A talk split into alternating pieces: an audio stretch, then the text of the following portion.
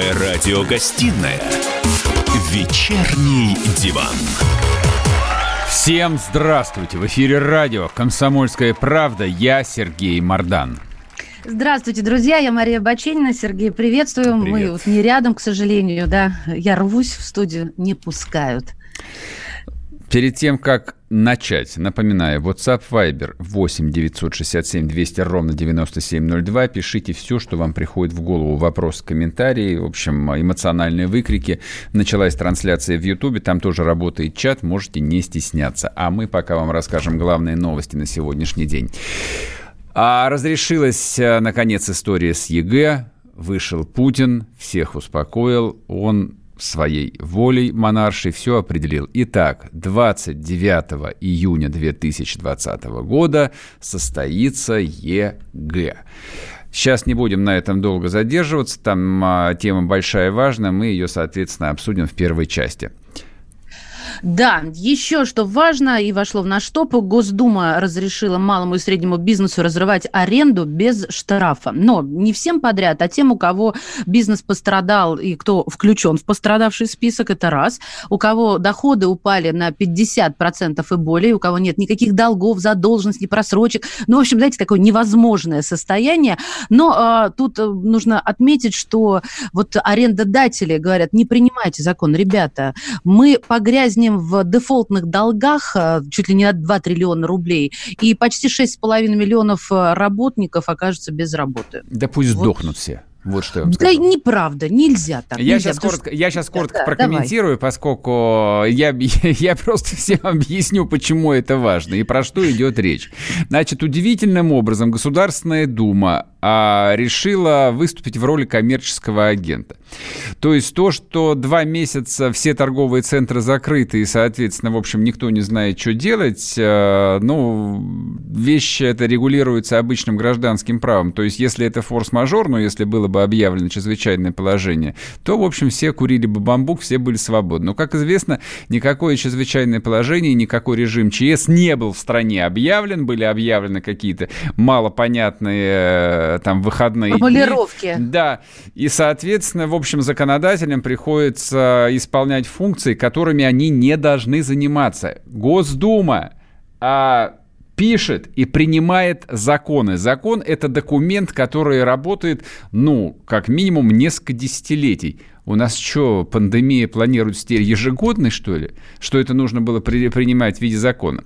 Сережа, это как... ты что, расслабился раньше времени? Будет и осенью, и зимой ага, будет. Это, не, гречки, я боюсь, не хватит у вас, если это будет и осенью, и зимой. А ну, это, собственно, как бы так, идеологическая часть этой новости. А практическая часть этой новости заключается вот в чем.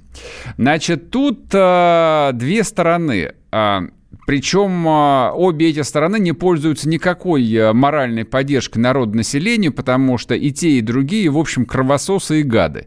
С одной стороны, это условные рантье, это вот группа, ну, там, из 20, из 50 человек, которые владеют сотнями, миллионами квадратных метров, в том числе офисной торговой недвижимостью. Эту офисную торговую недвижимость они настроили на кредиты крупнейших банков, в том числе государственных, государственных, не будем их называть, и за эти кредиты нужно непрерывно платить. Ну, проценты и основное тело. Соответственно, как бы если сейчас а, Госдума приняла бы закон, согласно которому договора аренды можно было бы а, просто рас, расторгнуть, тогда все вот эти вот жирные коты, а нельзя разжигать социальную ненависть, поэтому остановлюсь на этом. Это уже пожалуй. поздно. Да, поздно. то все эти жирные коты, они просто в моменте обанкротились бы. То есть они а, еще вчера были миллиардеры и входили в список Forbes, а уже завтра их бы даже в список богатых людей не взяли бы. Но это полбеды. Там разорились-то и ладно, туда вам и дорога. Но вслед за ними посыпалась бы и вся банковская система, которая вместо того, чтобы кредитовать реальное производство, я понимаю, что его почти не осталось, но тем не менее, этому, этой самой банковской системе гораздо интереснее было кредитовать всевозможных девелоперов, строителей торговых центров, офисных, не знаю, каких-то там супербашен и прочей вот этой вот блуды, которая там создала, создавала у нас чувство того, что мы живем почти что в европейской столице, точнее, в европейской стране, а на самом деле нет. Вот э, коротко. Ну и третья новость. Просто вы понимали, что законодатели про вас помнят. И будут помнить, им за это зарплату платят. А, значит, Совет Федерации тоже вписался в процесс. Сенаторы хотят ввести уголовную ответственность за выплату серых зарплат.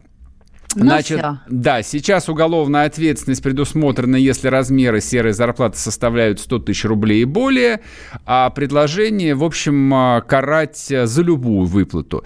То есть, ну, вы понимаете, что с началом вот той новой жизни, про которую тут мы каждый день толкуем, а, эти серые зарплаты ну, с большой, они никуда не уходили, но они массово начнут возвращаться, просто этот фактор выживания будет. Ну, соответственно, вот здоровая реакция государственной системы рубить руки и вешать на фонарях. Ну, давайте. Соответственно, как они это проверять будут? Попробуйте, хватит, я бы так сказал. Бы. Да, вот я бы тоже согласилась с этим глаголом. Вечерний диван. Так, про позитив. Дети. Давайте поговорим про детей. Ну, какие же это дети, выпускники? Это уже самостоятельные, но еще кровопийцы наши. Не, я согласен любимые. с тем, что, по идее, их э, желательно одних сразу выдавать замуж э, в момент выпуска, а вторых отправлять в армию или в на завод. Но, к сожалению, жизнь изменилась. И, да, и сначала родителям приходится решать вопрос с ЕГЭ. И с продолжением финансирования этих вполне там половозрелых э, личностей еще в течение минимум 4, а то и 6 лет. Понятно, о чем я говорю. Бакалавриат, а некоторые еще оплачивают своим бессмысленным недорослям и магистратуру. Ну, просто для того, что просто потому, что они не знают, э, куда их отправить работать, потому что работы нет никакой. Значит, э, начиная с марта месяца этот вопрос возникал, наверное, через день, ну, точно каждую неделю. Понятно, что сроки ЕГЭ сдвигались, а, министр и профильные вице-премьеры там постоянно путались в показаниях, а, там вплоть до того, что обещали, что ЕГЭ, возможно, будет а, там сдаваться в конце августа или вообще в первых числах сентября. Но мы же готовились, то есть к настоящей пандемии там на два года вперед. Ну, слава богу, в общем, Путин на все это посмотрел, довольно, кстати, сдержанно, об этом чуть позже, и сказал, что давайте пока что определим 29 число. Значит, а, Рособрнадзор. Я просто сразу содержательную часть вам озвучу. То есть, как бы эту новость вы уже 10 раз слышали, а теперь важная. Значит, Рособрнадзор уточнил предварительные даты проведения ЕГЭ по предметам. 29 июня география, литература, информатика. 2-3 июля русский язык. 6 июля профильная математика. 9 июля история и физика. 13 июля обществознание химия. 16 биология письменный иностранный. 18 и 20 20 июля устный иностранный язык. Сергей, слушай, вот для тех, кто э, эту лабудень не сдавал, слава богу, а по традиции учился, и у кого еще дети не доросли, давай объясним. То есть каждый выбирает свое что-то э, профильное плюс два обязательных. По-прежнему так? Или мой мозг дает сбой? А, честно говоря, кого это не интересует, у кого дети или слишком маленькие, или уже слишком большие, им вообще это все вот мимо. Можете выключить радио, в принципе, или послушать пока музыку. Ну, для... Что такое говоришь? А для, а для, всех, а для всех остальных это, это важно, как бы. То есть люди там а, про, три месяца ждали, когда, наконец, хоть какую-то ясность внесут. Значит, теперь, ну, важ, важные вещи какие сказаны, что те, кто поступают в вузы, а, сдают два профильных экзамена, и все остальное, соответственно, берется берется из аттестата. Те, кто никуда не поступает, им вообще ничего сдавать не надо. И это, в принципе, идеально. Над детьми, которые идут спокойно работать на завод, никто измываться не будет. Ты забираешь свой аттестат и без всякого дурацкого, никому не нужного экзамена просто идешь на некий там мифический завод, которого, скорее всего, там в радиусе 100 километров нет. А вот вопрос, если в следующем году э, захочет поступить человек, как он будет? Идет и сдает, это не проблема, бога ради. Это За... не проблема, Нет, да? это записываешься и приходишь, сдаешь, пересдаешь, эта система отлажена давным-давно. А вот если я сейчас захочу, мне тоже пойти ЕГЭ сдать, получается? Да, да, конечно. Точно а, нет, это же будет у меня уже третье, оно платное уже. Я, по... я не, эта мысль не посещала меня просто ни разу, чтобы получить еще одно образование. Зачем, поэтому да, чисто вопрос. теоретически могу тебе да. сказать. Не знаю, наверное, можно. То есть за деньги все можно, конечно. А, и вторая важная вещь, о чем сказал президент. Ой, слушайте, а что я пересказываю президента? Это, в общем, как-то это не патриотично. Давайте, не послуш... Камильфо, Давайте да. послушаем живого Путина. Все слухи и вбросы о том, что дистанционное образование полностью заменит или вытеснит очное, что будут закрыты традиционные школы и университеты, рассматриваю как откровенную провокацию. Так, Понятно. Вот. Это очень важное заявление. Ведь именно брожение в массах ходит по этому поводу. Подписываются петиции, еще какие-то документы. Лишь бы не приняли вот э, то, о чем ходили слухи, что Матвиенко предложил в свое время. Давайте, мол, ребята, не надо лишать наших детей живого общения. Ну Хотя ладно, в общем, вот... да, не беспокойтесь. Никто не закроет школы, никто не закроет, э, хотя стоило бы там половину университетов. Э, в общем, все будет, все будет как было. И главное, а договорились с Министерством обороны отложить призыв э, этого года. Мы также уже договорились с Министерством обороны отложить призыв на военную службу выпускников школ этого года. Это, честно говоря, до конца я не понял, каким образом а, это будет отложено. Чего, призывники не пойдут в армию, их и так всего там 300 тысяч человек э, осталось. Ну, что-нибудь разъяснят попозже. Ладно, вернемся после перерыва и не уходите.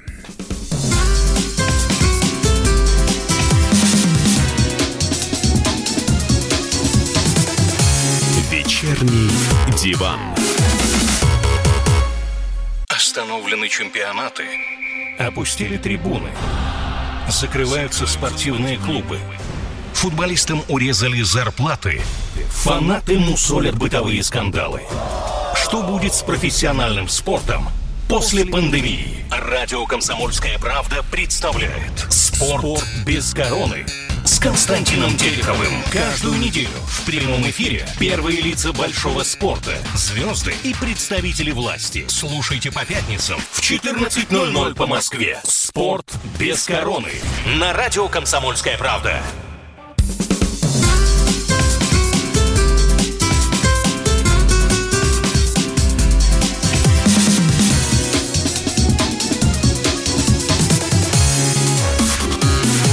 Первая радиогостинная «Вечерний диван». И снова здравствуйте. В эфире радио «Комсомольская правда». Я Сергей Мордан. Меня зовут Мария Бочинина. Мы продолжаем с громким заголовком. Это твои, твоих рук дело, наступает цифровой фашизм. Вот я прям чувствую, Это на следующая тема, ты не торопись, А, это следующая. Да. А ты видишь, как она меня волнует? Когда я уже за грудки волнует. виртуальные схватилась. Про жидкие, да, про, про жидкие чипы поговорим. Вот, а да. а сейчас договорим про образование. Значит, понятно, с 29 июня ЕГЭ, но это на самом деле там не очень важно, не очень интересная техническая новость на самом деле. А всевозможные там сопутствующие решения по переносу переносу сроков призыва ну, по поскольку призывают теперь в течение года двух призывов весеннего и осеннего меньше 300 тысяч человек, тоже тема такая, мягко говоря, в общем, э, выборочная, интересная. А теперь про важное, что сказал Путин. Значит, опять э, он коснулся истории бюджетных мест. А об этом говорили последний раз. Путин же говорил год назад о том, что вот эта вот ползучая коммерциализация вузов, а, когда плодятся там и чисто коммерческие факультеты, и, соответственно, увеличивается количество платных мест, вот с этим нужно что-то делать. Ну, понятно, потому что по факту мы и так живем а, в ситуации совершенно там чудовищного социального расслоения, когда там, я даже не знаю, тысячи семей принадлежит 90% национального богатства, вот, и они совершенно там даже и не знают, и не могут представить, как, как, как это богатство можно даже не потратить, а тратить. А остальные, да, в общем, как бы на траченной мышами гречки сидят. Соответственно, ну это ладно. А, как известно, твое будущее в твоих руках, как известно, как нас учили, но для того, чтобы это будущее в руки попало, желательно, в общем, получить какое-нибудь образование. Это то, с чего начиналась, э, ну, и американская мечта, и, собственно, с чего начинался и Советский Союз, уж извините, я каждый день про него говорю, а с построения общедоступной системы образования, среднего и высшего. То есть сейчас а, Минобр не дает, а, ну, с моей точки зрения, достоверной статистики, сколько же ведущих вузов бюджетных мест, а сколько там мест платных. А Путин в прошлом году сказал о том, что количество бюджетных мест нужно довести минимум до 60%. Я не знаю, почему до 60%, честно говоря. Вот как бы мне кажется, что эта цифра взята и тогда была с потолка, и сегодня он ее снова озвучил. Ну, если это какой-то, там, ну, не знаю, цель, которой придется двигаться, ну, хорошо, там, а что она стратегически означает? А вообще а, в мире существует всего две модели. Либо это модель полностью бесплатного высшего образования, как в Европе. Ну, например, там вы знали, что в Германии или Франции, или даже в Чехии и Польше высшее образование вы получаете бесплатно. То есть они не понимают, что такое платка и бесплатка. Там просто как бы там сдал тесты, сдал местное ЕГЭ, выучил польский, чешский, немецкий, французский язык и учись там хоть э, до смерти, до сабы можно учиться. И есть вторая модель, американская – а, она чисто платная. То есть... А... Детство копят, а, суммы да, неподъемные, да, берут рожда... кредиты. Рождает, да, рождается ребенок, там семья начинает откладывать, берутся кредиты, там есть система так называемых образа... образовательных кредитов, они, причем да. там низкие ставки, тем не менее суммы очень большие. Там, если это средний какой-нибудь колледж на Среднем Западе, то четырехлетнее образование там обойдется, условно говоря, там 70-80 тысяч долларов, Но, приличное. Сереж, если ты отличник, и если ты светлая голова, да, можно получить и стипендию. Да, нет, это я, это естественно, как бы я об этом скажу. Там а, я просто хотел договорить, а если это Лига Плюща, условно говоря, вот какая-нибудь, типа Гарвард, вот, и если вдруг сын или дочь хотят выучиться на доктора, вот, в Америке выучиться на доктора, это самое дорогое образование, какое, помню, а только есть. Примерно? 250 тысяч долларов стоит вот э, фактически, нет, диплом доктора, нет, это не год, это целиком месяц ординатуры. Это вообще не, не, а Это не только стоимость обучения, это вот не считая там стоимости общежития, бла-бла-бла, вот всяческих расходов. Но при всем при том, что у них там вот такой э, жестокий, э, значит, капитализм кровавый, вот, при этом действует существует там колоссальная система всевозможных грантов, стипендий, благотворительные фонды, государственные, полугосударственные финансируют. То есть социальный лифт работает. Просто по-другому 360-миллионная страна, самая могущественная, самая образованная, самая передовая, существовать не может. А мы вот как бы пытаемся протиснуться между тем и этим. И не платка, и не бесплатка. Вроде бы как бы я от советского прошлого отказаться страшно, потому что снесут. Ну и непонятно, как строить, потому что там, ну, население-то в массе своей нищие просто. Вот, и вроде бы как а, взять целиком на себя там советскую модель, европейскую модель, назовите ее, когда высшее образование платное – вот, тоже почему-то не получается. Соответственно, вот эта вот а, как бы история, а, сразу возникает масса вопросов, типа 60% бесплатных мест. И вроде бы как с 2021 года уже должны вузы обеспечить. А хотел бы я спросить и гаранта, а главное его советников из Минфина, а как а, университеты бюджета сводить свои будут? То есть вот сейчас, я это знаю наверняка, все абсолютно вузы, московские, питерские, региональные, все абсолютно, то есть те, кто отправили студентов на удаленку, значит, их юристы чешут репу, я про платку говорю, и готовятся к массовым искам которые они гарантированно получат, потому что они по-хорошему обязаны снизить плату за, второй, за второй семестр. Потому что, мягко говоря, это не то, за что платили родители этих сотен тысяч студентов. То есть, ну я вот плачу за своего старшего сына, но вы меня извините, я за другое платил. А скажи мне, пожалуйста, вот это а, ты имел в виду, что любой вуз, практически любой, у нас на самоокупаемости, и все это уходит в зарплатный фонд? Есть бюджетные и есть внебюджетные доходы. Естественно, почему вузы заинтересованы в платке? Потому что как бы им нужно сводить концы с концами, просто банально, как бы им нужно платить зарплату, там, содержать уборщиц, а, не знаю, красить заборы, там, оплачивать заграничные поездки декана и ректора и прочие ништяки. Для на все это нужны деньги. Бюджет их Какая не покрывает. средняя зарплата сейчас у хорошего преподавателя? Не знаю, врать не буду, не жирно. Ну, ты ж в Фейсбуке ты там кричал 20 тысяч рублей. Я еще подумал, какие 20? Ну вы что, хороший преподаватель в жизни пальца ну, а, пальцем не ударит? Да ну, конечно, деньги. не ударит. Ну а сколько? Не ударит. Ну, я... В Москве. Да ударит, ударит. Ударит небольшие. В системе, кого-нибудь Значит, в системе, в системе высшего образования традиционно зарплаты очень небольшие. Я, не, я не, не буду врать, я не знаю, какие они были там при советской власти, но поскольку там профессор университета, это был социально как бы, а, но это был upper middle class, это были уважаемые люди, и они материально были, мягко говоря, очень обеспечены там приличными зарплатами, то, соответственно, после 91 года там народ, народ банально выживал, то есть им, им не на что было жить. И принципиально лучше не стало. У меня знакомая преподавала в свое время, ну, правда, это было довольно давно в РГГУ, но там были какие-то смехотворные совершенно деньги, то есть которых не хватило бы даже на гречку. Там система этих ставок, дополнительных ставок каких.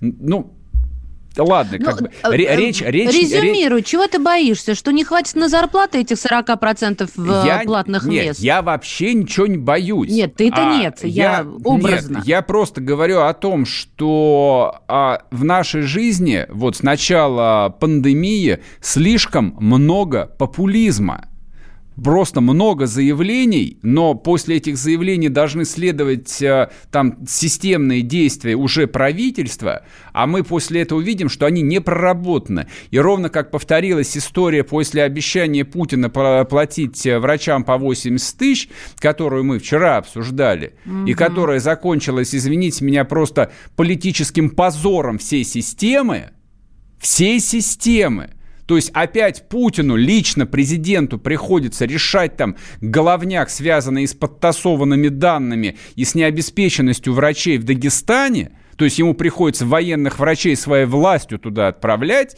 Вот чем закончились выплаты. Сейчас ровно то же самое будет с образованием. Я, честно говоря, вообще не понимаю, почему президент должен был говорить о дате ЕГЭ и вообще как бы о всей этой системе. Для этого есть профильный министр и целый профильный вице-премьер. Они зарплату за что получают? Ну, соответственно... Ты напрасно нервничаешь, к этому давно нужно было привыкнуть, потому что у нас, да если не... трубу прорвало, этому... звонят на... Нет, к этому невозможно привыкнуть. Невозможно постоянно жить в говне, невозможно постоянно жить э, там в режиме какого-то перманентного политического стресса. Вот, невозможно, когда, условно говоря, там политическим авторитетом в стране обладает один человек, и его подчиненные постоянно этот авторитет пытаются, если не обнулить, то, по крайней мере, подорвать просто своим личным идиотизмом. Почему как бы все это там а, не озвучил министр образования? Почему? За, зачем для этого нужен был Путин-то? Я объясните мне Христа ради.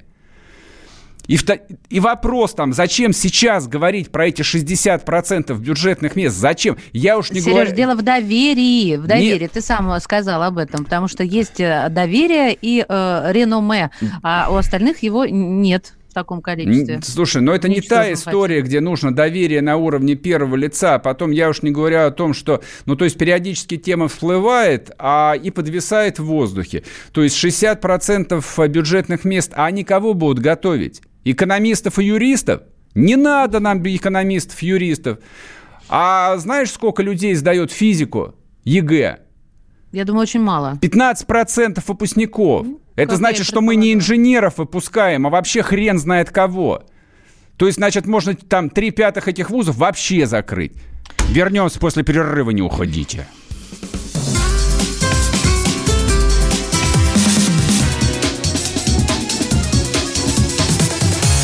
Вечерний диван.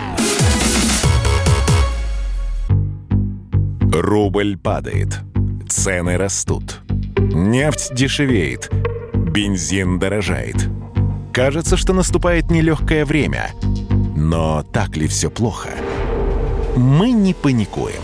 Потому что у нас есть экономисты Михаил Делягин и Никита Кричевский.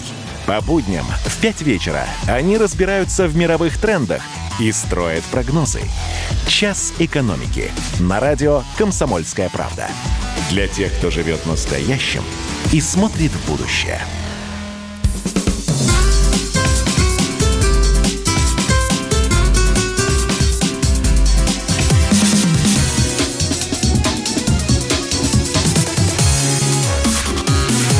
Первая радиогостинная «Вечерний диван». И снова здравствуйте. В эфире радио «Комсомольская правда». Я Сергей Мордан. Меня зовут Мария Баченина, я тоже здесь. Здравствуйте всем, хорошего, доброго вечера. Напоминаю, WhatsApp Viber 8 967 200 ровно 9702. Пишите ваш вопрос, комментарий. Идет трансляция в Ютубе. Можете смотреть, можете там писать в чате. Значит, смотрите, вот э, ну, потенциально очень скандальная тема. То есть телевидение обожает такие темы. Да и не только телевидение. А Калининградская комсомолка написала об этой истории. В День Победы житель Балтийска, такой город в Калининградской области, возложил цветы сначала к братской могиле советских солдат, потом подъехал маленько и положил тоже цветочки к братской могиле солдат вермахта. Есть там такое немецкое военное кладбище.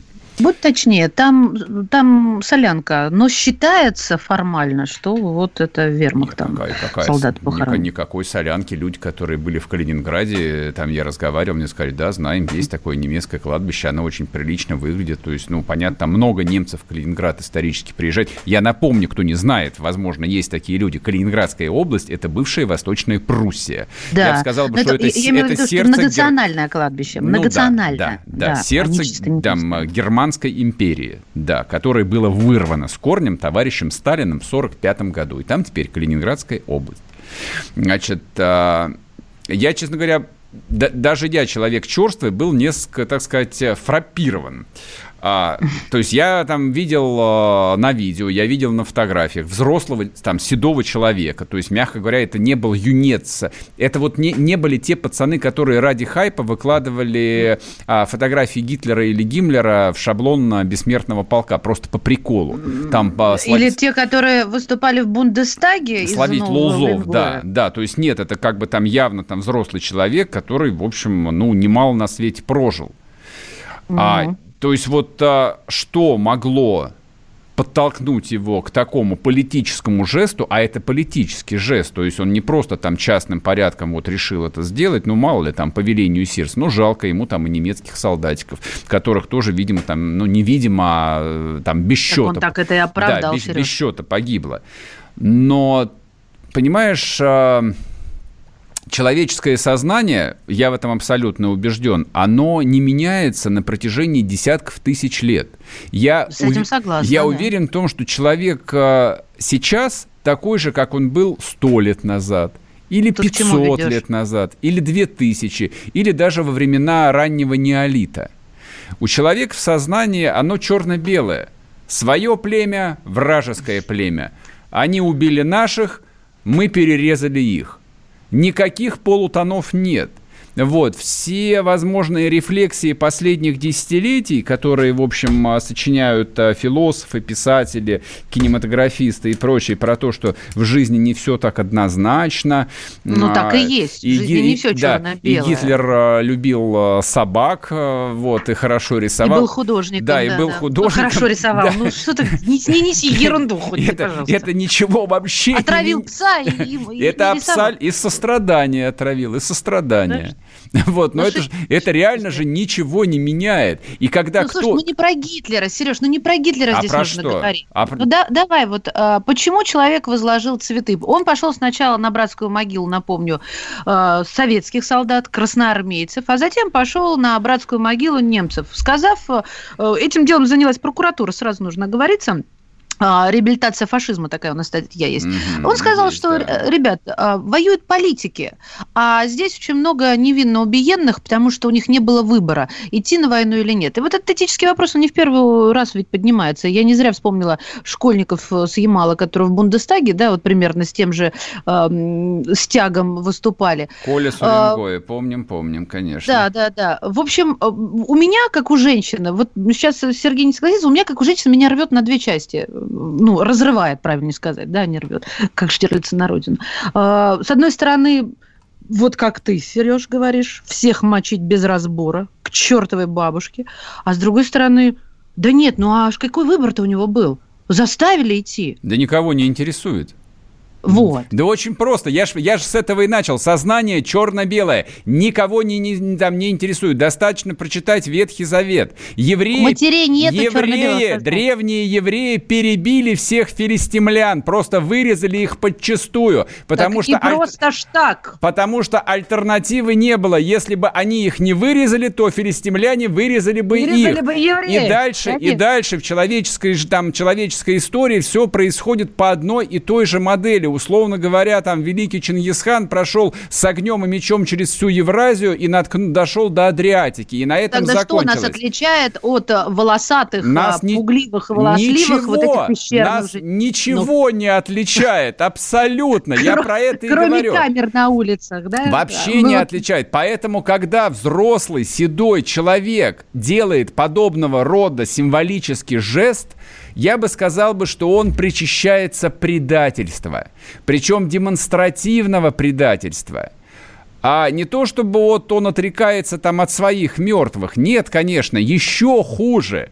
Он пытается своих мертвых и врагов, которые их убивали, уравнять. И после, после смерти он их хочет уравнять. На мой взгляд, это еще подлее, чем, а, не знаю, там герой рассказа Василя Быкова «Сотников». Неважно, там, а, знает, читали, не читали, рассказ про предателя, вот, про там, эволюцию предательства, она, которая начинается с маленьких шажочков, а потом ты вешаешь а, своего товарища. Вот что такое ну не- предательство. Вот это, вот это ровно не- то же самое. Ну, я вот, понимаешь, я вот борюсь сама с собой, но не могу я а, согласиться с тобой на 100%, потому что нельзя все-таки все мазать черно-белым, потому что э, у каждого из нас есть мама, у нас есть дети, и нам, по большому счету, наплевать на все, когда с твоим ребенком что-то творится или с твоей родней. Ну, правда, давай будем вспоминать. Ну, вот ты сейчас ну стал да, э, эволюцию да, предательства. А, э, про Зою Космодемьянскую я тут же вспомнила, да? Но ведь ее же предали свои, потому что своим вредила. Вот, на одной чаше весов одно, на другой другое. Так они А предатели. Они предатели тех, кто ее предали. И что? А что от этого меняется? Да я тебе могу там а, два десятка примеров других привести. Вот, самое простое взять примеры там из истории христианства, если хотите. Условно говоря, там тебя либо бросают а, в клетку ко львам и твоих детей, Да, либо ты отрекаешься. либо ты отрекаешься. Большинство отрекалось. Это тоже факт. А другие не отрекались. Вот, и это тоже факт. Вот и весь выбор. Я поэтому и начал с того, что человек не меняется. Он какой, А ты не он допускаешь, какой э, сейчас, он такой был 2000 лет назад. Ты либо отрекаешься, либо нет. А ты не допускаешь, что ты просто об этом рассуждаешь так просто легко, потому что ни разу в эту ситуацию не попадал. Я сейчас никого не защищаю, я просто пытаюсь быть объективной. Ну, стараюсь. Ну, на этот а, полемический прием я могу сказать, конечно, я, Поли- конечно, коне- конечно же, я не знаю, никто не знает. Как сказал герой фильма «Бри- «Бриллиантовая рука», каждый человек способен на многое, но не каждый знает, на что он способен. Вот, Вот при, смотри, уже при, пишут, при всем пишут. идиотизме это именно так. Конечно, никто не знает, как он поступит там в критический момент. Но этот человек тоже ничем не рисковал. Он же, условно говоря, там не в 52 году, когда был жив товарищ Сталин, пошел на это военное кладбище возлагать цветы. И, Ну, он нет, даже по- и он даже пошел не в 78 году возлагать цветы на немецкое кладбище. Он пошел а, там в вегетарианском 2020, когда понятно, что ему это ничем не грозит. Вообще ничем. А вот я Ну, такой вот. А вот я такой... Смотри. Да ничем ему это не грозит, естественно. Ну что сейчас, Соловьев там завтра побесится на Вести ФМ, скажет, Повесить гадину! Мерзкую гадину повесить! Ну так он за деньги так повяжет и все, а я по велению сердца. А, в подтверждение твоих э, тезисов про черно-белое мышление, Виктор Хоумдог, то есть домашний пес, пишет нам. Слушайте, мадам, с таким подходом можно оправдать все. Например, хатынь, сжигание в печах и евреев тоже. Выбор есть всегда. А, даже не знаю, как ответить, чтобы соответствовать. Ответь как-нибудь. А, ну, я, честно говоря, во-первых, никого не оправдываю, во-первых, да, и, э, собственно, э, мне всегда, знаешь, хочется даже какую-то агрессию проявить, но уж сказала, так сказала. Еще раз, я пытаюсь рассуждать, потому что я все-таки сторонница того, чтобы не, не быть черно, с черно-белым мышлением человеком, но это беда человеческая. Почему это беда-то, я не пойму никак. Потому что, ну как, почему? Потому что ты жизнь свою скудной делаешь. Разве? Мы сейчас уйдем от главной темы. Конечно, когда черно-белое, когда не про войну. Хорошо, давай так. Когда не про войну... Да жизнь это все ты- время про войну.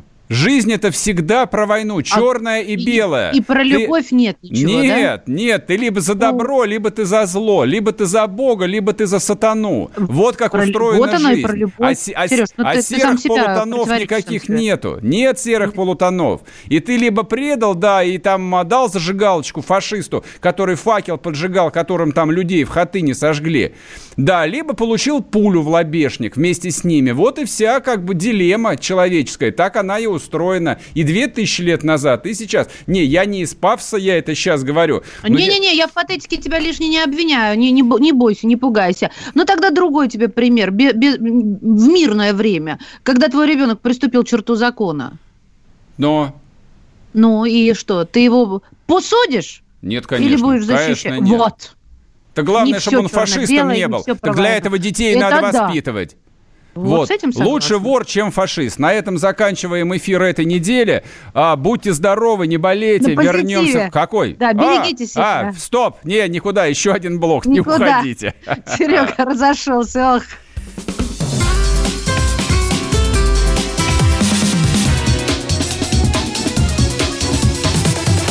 Вечерний диван. Роман Голованов, Олег Кашин, летописцы земли русской. Роман, вы разговариваете с дедом. Напоминаю я вам, у меня в жизни было, ну не все, но многое. На митинге российских либералов на Таймс-сквер в Нью-Йорке я тоже выступал. Ага. Вот такие тонкие шутки, вот если бы мы с вами умели так шутить, наша передача была бы лучшим политическим стендапом России. Я там а познаком... вы говорите, мы не политический стендап. Походу, уже на, наша ниша. Вот. Кашин Голованов. Отдельная тема. На радио «Комсомольская правда». По будням в 9 вечера по московскому времени. Именно лоснящиеся от фуагра губы делаются символом лоялизма, а не выстраданная любовь к родной земле.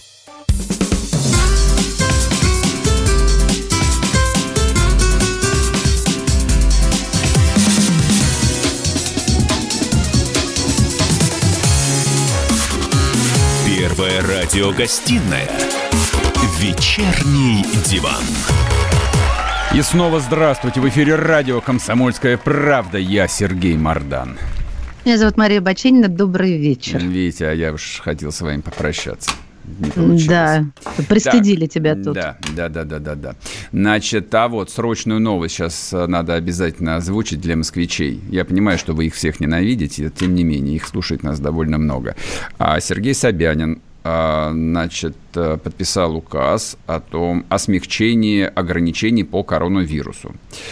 Открываются центры «Мои документы», то есть можно получить паспорт, Понедельник. права справку, да, с понедельника. И с понедельника же возобновляется работа каршеринга. Ну, прокат автомобилей, кто не знает, что это Ну, такое. зачем? Вот. Ну... Соответственно, ну, все. Я не знаю, ну, пока, что... пока больше ничего не понятно. Пишут, что новость дополняется. Ну, наверное, что-то еще скоро появится. А, нет, вот обновились, еще раз скажу. Кроме того, с начала следующей недели обязательным становится ношение масок и перчаток на объектах железнодорожной инфраструктуры, то есть на вокзалах. Все, все. В общем, тогда я не понял, что ну как чем, чего? Точно чем, чем тебе поставили королевскую печать, что ага. будет МФЦ с понедельника да. работать. А, и э, каршеринг заработать. Да, каршеринг это, это, ну, это дьявольщина. Ну какой круто. Ну ты что, с ума а сошел? То есть... Ну это как тебя в банку с э, вирусом поместят. Ага. И а, а, с киргизом, а с киргизом ты в такси ездишь, ты не боишься заболеть? А в, московск... а, езжу, а, в московском... а в московском метро с гастарбайтерами ты едешь, ты не боишься там не заболеть? езжу. А Мне при... хочется как градмаринах воскликнуть. Серж, это последний русский. Это понятно. Поэтому и хорошо, что хотя бы это отменили. Ну, в общем, да, смотрите, а. там маски теперь... Облегчение в том, что можно носить маски на вокзале, а, но детей выгуливать в парке по-прежнему нельзя. Ну ладно, надеюсь, в общем, а, до понедельника что-нибудь новенькое еще поступит. Вот еще великолепная а, темка есть в продолжение вот всего того списка безумия, который мы обсуждали сегодня весь день, а в Госдуме, и это, я не смеюсь, и это не троллинг, предложили временно запретить негативные новости. Вот, вот все, что мы с тобой в предыдущем блоке вылили на умы и головы слушателей, все. Интересно, нас оштрафовали бы или сразу как-то, не знаю, что сделали? Послушаем. Любопытно. Вы этот голос легко узнаете. Сейчас люди и так напряжены, и так их окружает информация негативная. Они подвержены большим депрессиям из-за того, что многие находятся дома. А тут мы их окружаем не то что правдивой информацией, а с этим трешаком, с этими fake news. И задача моя не вводить ни в коем случае цензуру, а наоборот обратиться к тем, кто составляет как бы артель доблестную корпорацию журналистскую. Союз журналистов провести как бы самостоятельную, самодисциплинирующую работу. Ну, хватит, может быть, давать людям вместо информации какие-то жареные, полупроверенные, недостоверные факты. Да, есть информация одна, есть информация о коронавирусе, есть всякие разные жизненные ситуации, которые имеют место, в общем, а их, что их, конечно, их обсуждают, они интересны. Но как, чтобы как можно меньше на наших экранах, на наших ресурсах появлялось бы фальшивых поддельных новостей. И я думаю, что никто лучше, чем сами журналисты, с этим не справится, поскольку это вопрос профессиональной журналистской этики. Прекрасно. Виталий Милонов, да, рассказал э, несколько фантастических новостей про то, что, оказывается, есть какой-то союз журналистов, который может провести с журналистами работу. Ха-ха. Ну как, есть, конечно, союз Слушай, журналистов. На... Есть председатель у него. Есть, есть. Да, мне сразу есть. возник вопрос, на какие деньги этот союз существует, кто платит э, зарплату председателю. Значит, Ты все время уходишь от уход... генеральной линии. Нет никакой генер... генеральной линии в любом медиа – это линия, которую определяет акционер акционер или акционеры. Вот они как говорят, такая и линия. Вот и все. Если акционер это государство, такое есть, значит, они слушают линию партию, которую им транслируют специально обученные люди, получающие зарплату как бюджетники. Вот, это причем касается и Москвы, и регионов. Таких очень много. Если Но, это частные сейчас... СМИ, значит, им говорит, mm-hmm. соответственно, там акционер, что дайте Кто денег дает? Да, про трупаков давайте побольше напишем, народ хорошо новости хавает. Да, а это правда, народ именно так и делает. Да, да. А что, а, а мы, журналисты, тут при чем, если народ действительно это и хавает? Извините заголовок, за заголовок Алла Пугачева опозорилась, работает по-прежнему так же хорошо, как и пять лет назад. Это знает Я тебе любой там, человек, оставящий заголовки. Но здесь же Милонов человек... говорит совершенно о другом. Он говорит о двух вещах. Первое, значит, то, что происходит последние два месяца, это совершенно беспрецедентный для постсоветской России эксперимент по активнейшему вмешательству государства в медиасреду. В течение двух месяцев вся медиаповестка управляется чиновниками. То есть вот вся эта медиа-истерия, которую вы слушаете, смотрите, читаете там 60 дней и даже больше, и еще будете читать, это все управляется сверху. Не потому, что журналисты идиоты, а потому что других тем на самом деле не существует. Не потому, что, как говорят, там нам не приходит там так называемый темник. Сегодня про коронавирус, завтра тоже про коронавирус и послезавтра про коронавирус. Нет, просто да, не было других тем, кроме как про коронавирус. И, соответственно, как бы все пресс-релизы государственные, новости, которые дают, а, там, не знаю, департаменты, министерства и т.д. Ну, Милонов же а, не об этом, а, Сергей, нет, Милонов не об этом. А я не, договор... а я не договорил. Милонов опять пытается выставить а, дураками, а, журналистов, и, б, всех граждан Российской Федерации, которые вроде бы как слабоумные и ведутся на все эти страшные новости, на всю эту там идиотскую статистику. Там, вот сейчас ты сегодня, популизмом занялся. Сегодня заболело 8 тысяч тридцать девять человек. Ты три минуты назад сказал, человек. что люди хавают именно те заголовки, нет. которые они хавают, а сейчас говоришь, не все дураки, нет. Зачем же так, так? Я, я в первой части и сказал, что а в эти два месяца отработана технология, на самом деле она во всем мире отработана, но нам интересно только России, про то, как управлять массовым сознанием, посадить его на одну тему и довести до истерики. И на самом деле вся там 140-миллионная страна была доведена практически до истерики с этим коронавирусом. А второе, вторая содержательная часть э, выступления Виталия Милонова заключается в очередной попытке продать нам, чтобы мы причем добровольно купили, очередную форму цензуры – вот о чем идет речь. Пожалуйста, купите цензуру. Вы же не хотите читать неприятные новости о том, что произошел хлопок в Нижегородской области, так... который еще полгода назад называли взрывом, а теперь называют хлопком бытового Ну, а газа. по-твоему, невозможен возврат к цензуре Советского Союза, когда о каком-нибудь землетрясении э, в, в Армении писали спустя недели э, после обсуждений, заседаний и так далее. Зато всем было спокойно.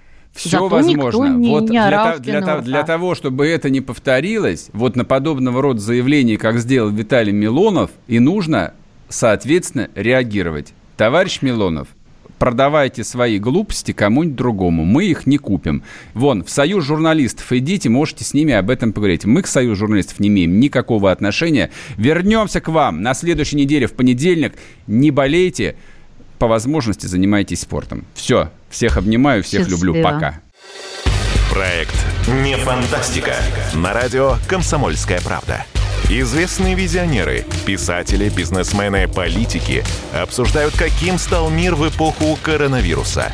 А самое главное, что нас ждет дальше? Завтра, через год или даже десятилетие? Участвуют фантаст Сергей Лукьяненко и предприниматель, блогер, герой списка Forbes Игорь Рыбаков. Ведущий Владимир Торин. Не фантастика. Программа о будущем, в котором теперь возможно все. Слушайте по понедельникам и пятницам в 16.00 по московскому времени.